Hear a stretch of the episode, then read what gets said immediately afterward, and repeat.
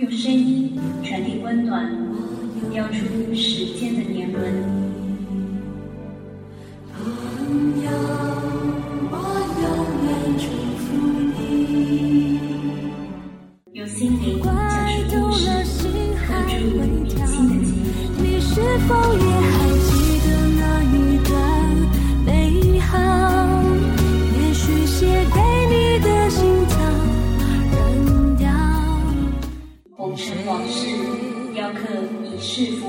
敲打我窗，是谁在撩动琴弦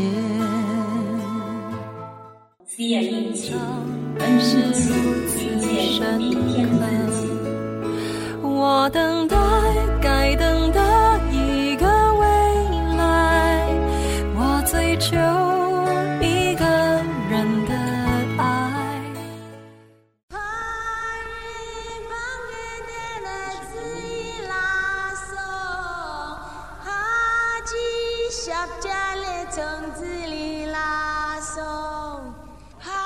我不知道该如何描述西藏，似乎来到这里就是一种缘分，不多一份，不少一分，恰当好，是为圆满。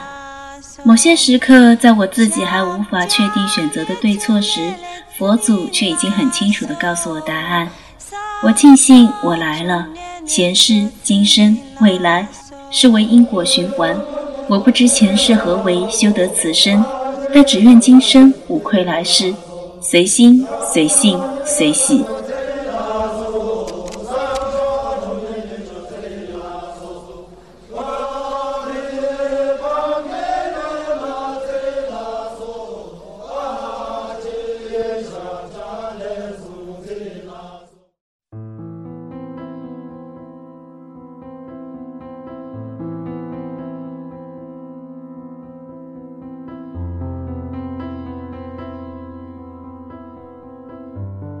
这里是 C 亚印记，遇见明天的自己，我是主播 C 亚。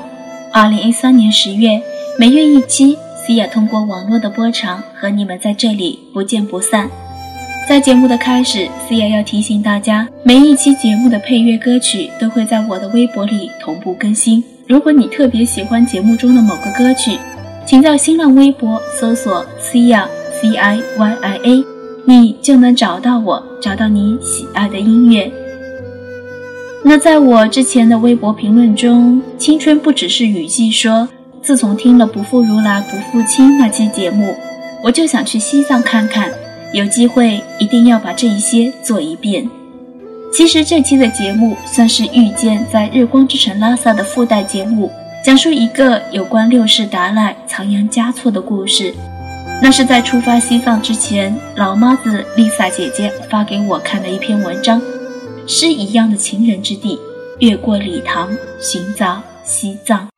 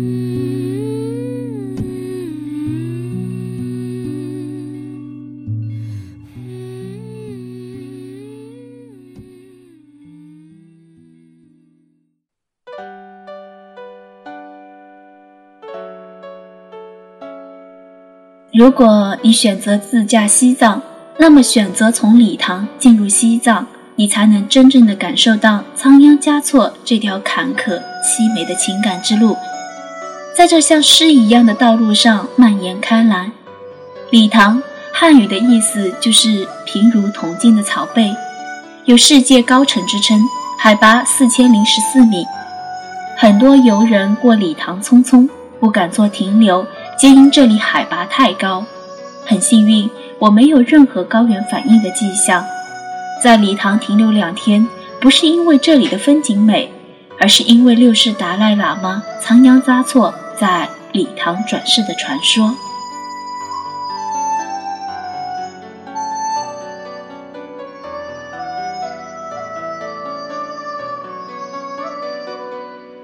那一年，磕长头匍匐在山路，不为觐见。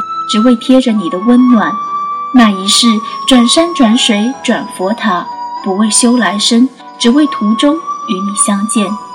这是一首流传很广的情诗，也是藏区传唱最广的一首情歌，叫做《仓央嘉措情歌》。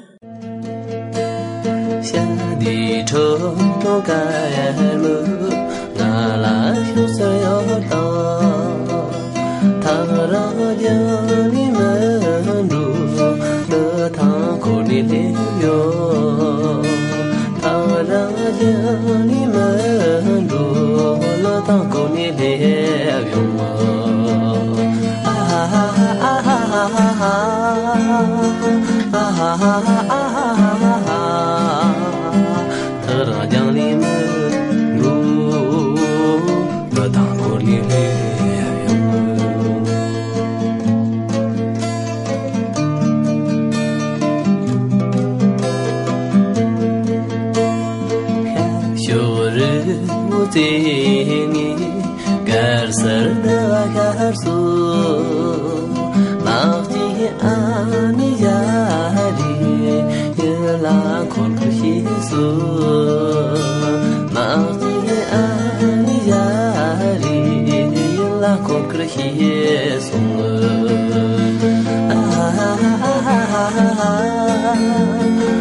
穷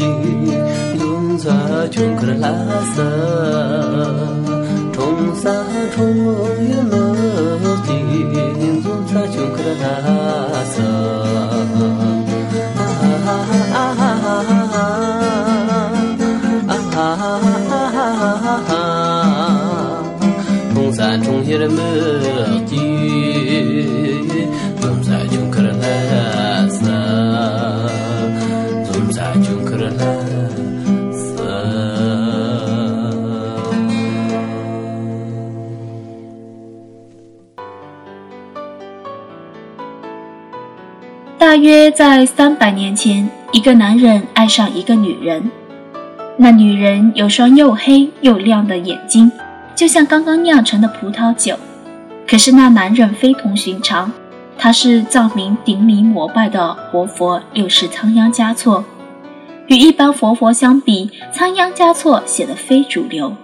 通常情况下，转世灵童在五六岁就已坐床成为活佛，接受教育。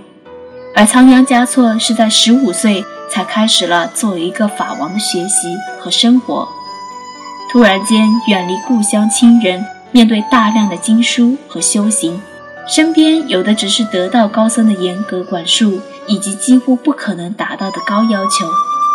仓央嘉措这个自小在民间长大的孩子产生了叛逆，即使拥有对西藏的最高统治权，他依然是不快乐的。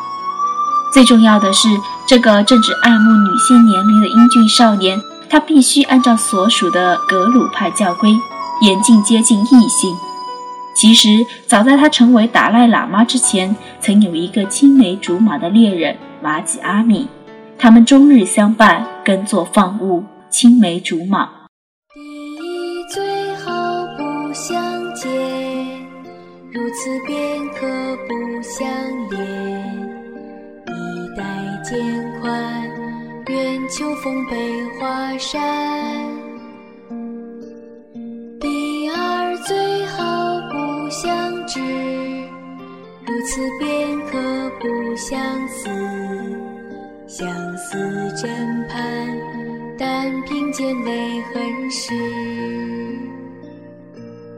第三最好不相伴，如此便可不相欠，别时一般，剪不断理还乱，第四最好不相惜，如此便可不相恋，希冀可待，记忆里一个你，一个你。曾为少年仓央嘉措落发受戒的武士班禅大师，五年后又该再次为之受比丘戒了。仓央嘉措依法去往日喀则扎什伦布寺，经由五世班禅自传，我们得知，仓央嘉措沉默以对良久，然后毅然站起来夺门而去。他双膝下跪，在日光大殿外给大师磕了三个头，反反复复只说一句话：“违背上师之命，实在感愧。”念念叨叨，安然而去。仓央嘉措不仅拒收比丘戒，反而要求大师收回之前所受的出家戒和沙弥戒。说这番话的时候，仓央嘉措痛彻肺腑。若是不能交回以前所受出家戒及沙弥戒，我将面向扎舍伦布寺自杀。二者当中，请择其一。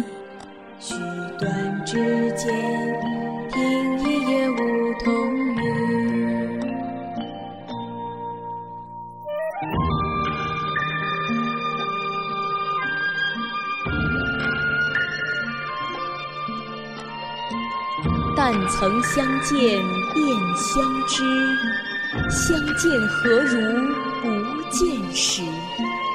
安得与君相决绝，免教生死作相思。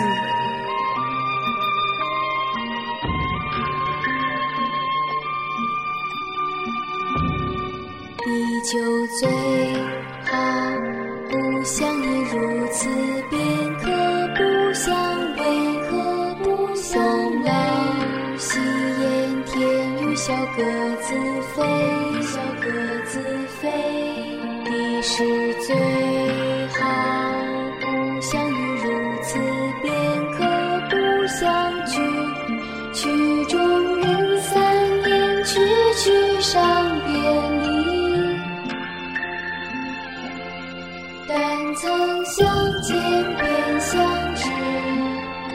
相见何如不见时？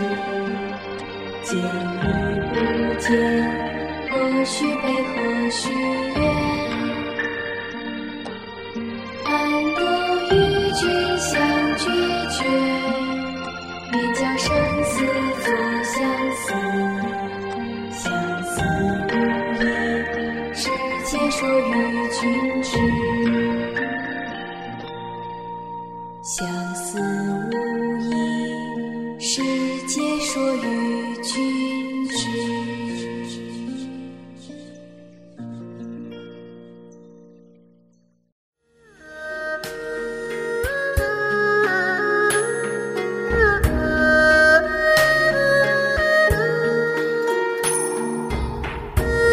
多情损繁行，入山又恐别倾城。世间安得双全法？不负如来不负卿。可见他心中是何等痛苦。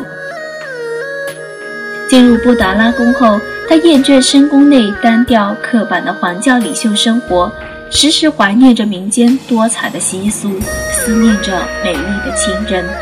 他不仅经常微服夜出，与心爱的姑娘相会，而且不顾世俗，写下了许多优美的情诗。有一天下大雪，清早起来打扫寺院的喇嘛发现雪地上有人外出的脚印，便顺着脚印寻觅，最后找到了仓央嘉措的寝宫。随后赶到的主持纪律的铁棒喇嘛用严刑处置了仓央嘉措的贴身喇嘛，还派人把他的情人处死，把仓央嘉措关闭起来。悲痛欲绝的仓央嘉措经过这一场生死变故，他逐渐把佛深深埋在心底，而选择自己作为人的天性。他开始不断不断的写诗，并且是情诗。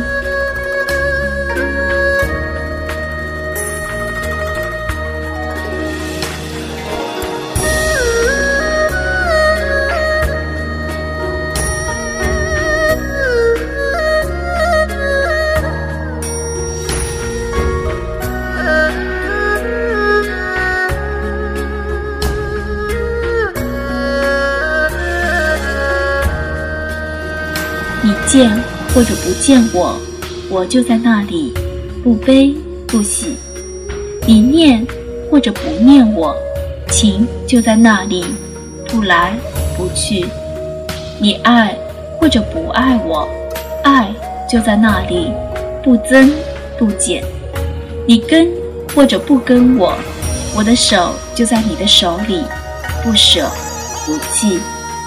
来我的怀里，或者。让我住进你的心里，默然相爱，寂静欢喜。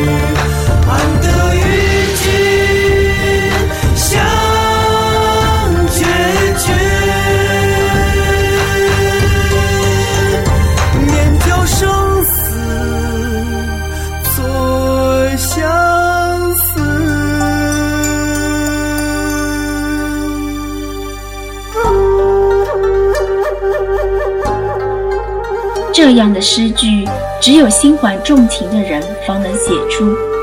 仓央嘉措的命运是老天开了一个残酷的玩笑，生在平民之家，长在自由之地，却机缘巧合成为血翼之王。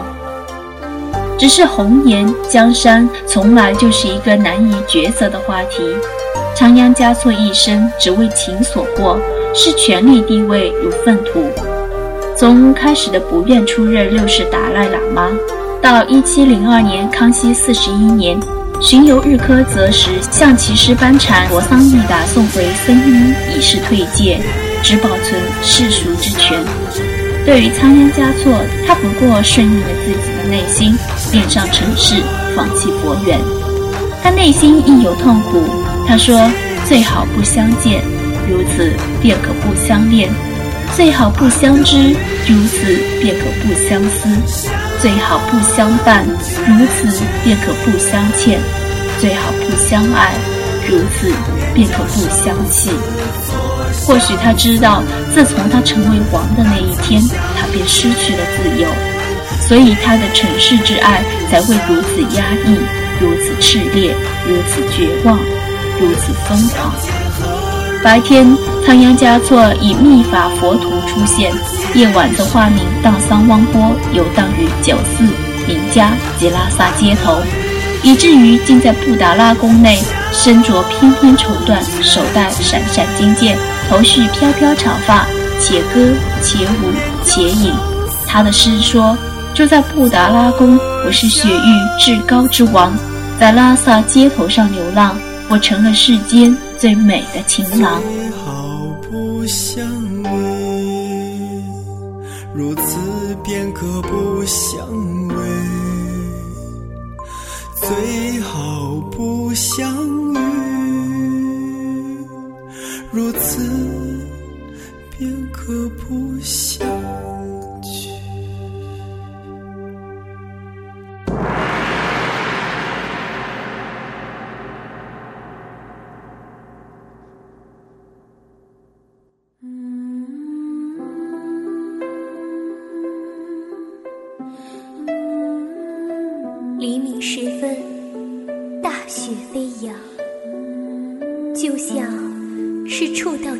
柔的蕴藏。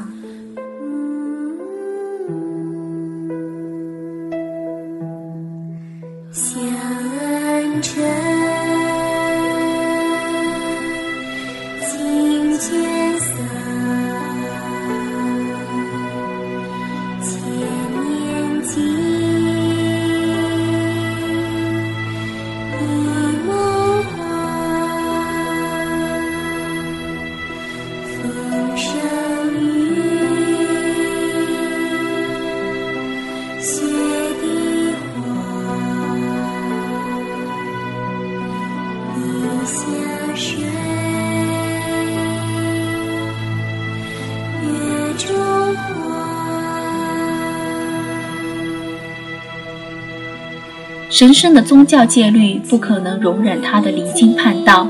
仓央嘉措就这样因耽于酒色、不守清规而被康熙帝予以废立。二十四岁的仓央嘉措在押解途中不知所终，有人说被人下毒死于途中，有人说其从此流浪天涯。这为后来寻访新的六世达赖设置了不小的障碍。一个没有喇嘛的西藏，就像一个人没有灵魂。于是，寻访六世达赖转世灵童的活动在西藏启动。藏传佛教关于灵童转世的程序众多，其中包括达赖生前的遗嘱、圆寂时面部朝向等重要信号指示。仓央嘉措都没有留下，他注定了不是一个遵从规则的喇嘛。生前在这一点上都不肯配合，或者命运。注定了他无力配合。而更具戏剧性的一个细节是，当人们迎接六世达赖的灵童时，惊奇地发现灵童居然就在仓央嘉措的情人玛吉阿米的故乡礼堂。这印证了仓央嘉措生前最后一首诗：“跨鹤高飞翼壮哉，云霄一雨雪皑皑。此行莫恨天涯远，咫尺礼堂归去来。”再说穷劫穷劫，拉萨拉萨。你是黄昏带月而行的歌者，我只是拂晓变化的雪花。只是你的脚印已留在了雪上。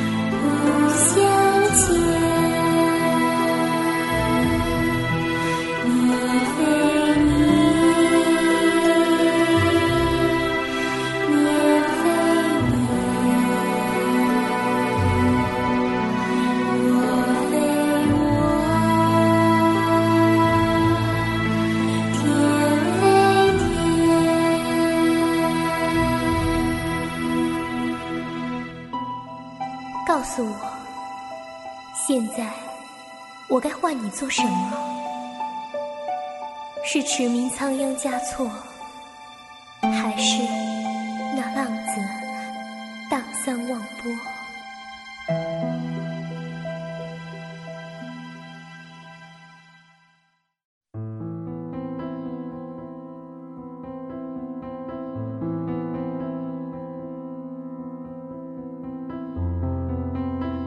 而庄严肃穆的布达拉宫，这历代喇嘛的住息地，他以宗容显赫的姿态，永远的拒绝了仓央嘉措。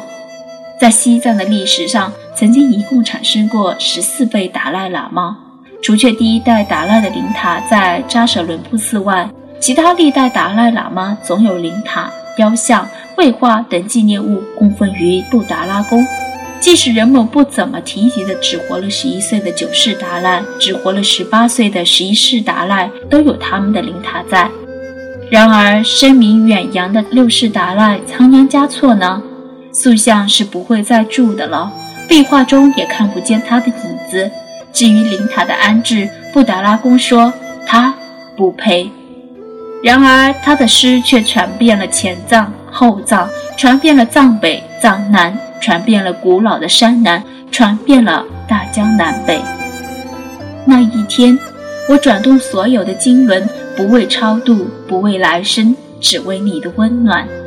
那一世，我转山转水转佛塔，不为修来世，只为途中与你相见。天上的仙鹤借我一双洁白的翅膀，我不会远走高飞，飞到礼堂就转回。山顶升起皎洁的月亮，你的脸庞浮在我的心上，你那美丽的脸庞悄悄浮在我的心上。这就是仓央嘉措最后的结局。三百年来，我们一直在传唱这首歌，只为了仓央嘉措是统治阶级的叛逆，是异样无伦的西藏王，是一个不成功的活佛，却是一个伟大的诗人，是世间女子心中最美的。那一日闭目在经殿香雾中蓦